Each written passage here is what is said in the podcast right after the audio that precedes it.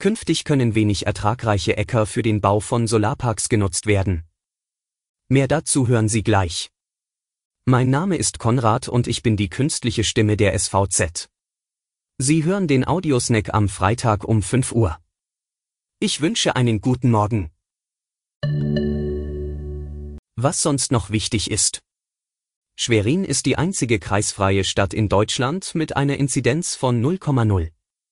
Auch nach der Aktualisierung der Zahlen beim Robert Koch Institut steht deutschlandweit keine kreisfreie Stadt in der Corona-Pandemie aktuell besser da. Immerhin für 24 Stunden galt die niedrigste mögliche Inzidenz.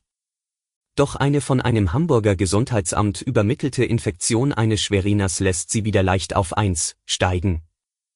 Unterdessen steigt die Impfquote in der Landeshauptstadt weiter an.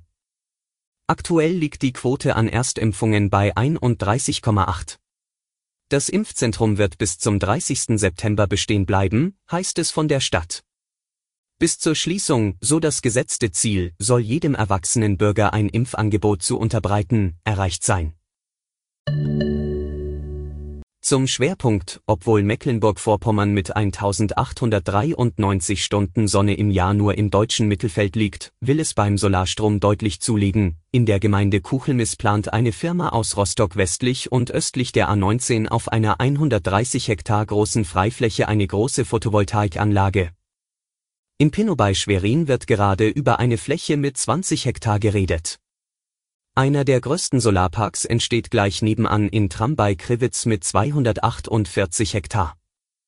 Künftig können wenig ertragreiche Äcker für den Bau von Solarparks genutzt werden.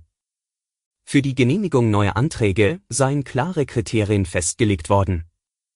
Dazu gehörten die Maximalgröße von 150 Hektar, die Beteiligung der Anliegerkommunen und direkter Nutzen für die Bürger etwa in Form vergünstigter Stromtarife. Die Sonderregelung sei erforderlich, weil das 2016 beschlossene Landesraumentwicklungsprogramm die Photovoltaiknutzung bislang nur auf Agrarflächen an Autobahnen und Schienenwegen sowie auf ehemaligen Militärflächen zulasse. Die verstärkte Nutzung von erneuerbaren Energieträgern sei Grundvoraussetzung, die Klimaziele zu erreichen. Das war Ihr Audiosnack. Weitere Nachrichten und Hintergründe finden Sie wie immer auf svz.de/audiosnack. Die nächste Folge hören Sie Montag früh. Schönes Wochenende.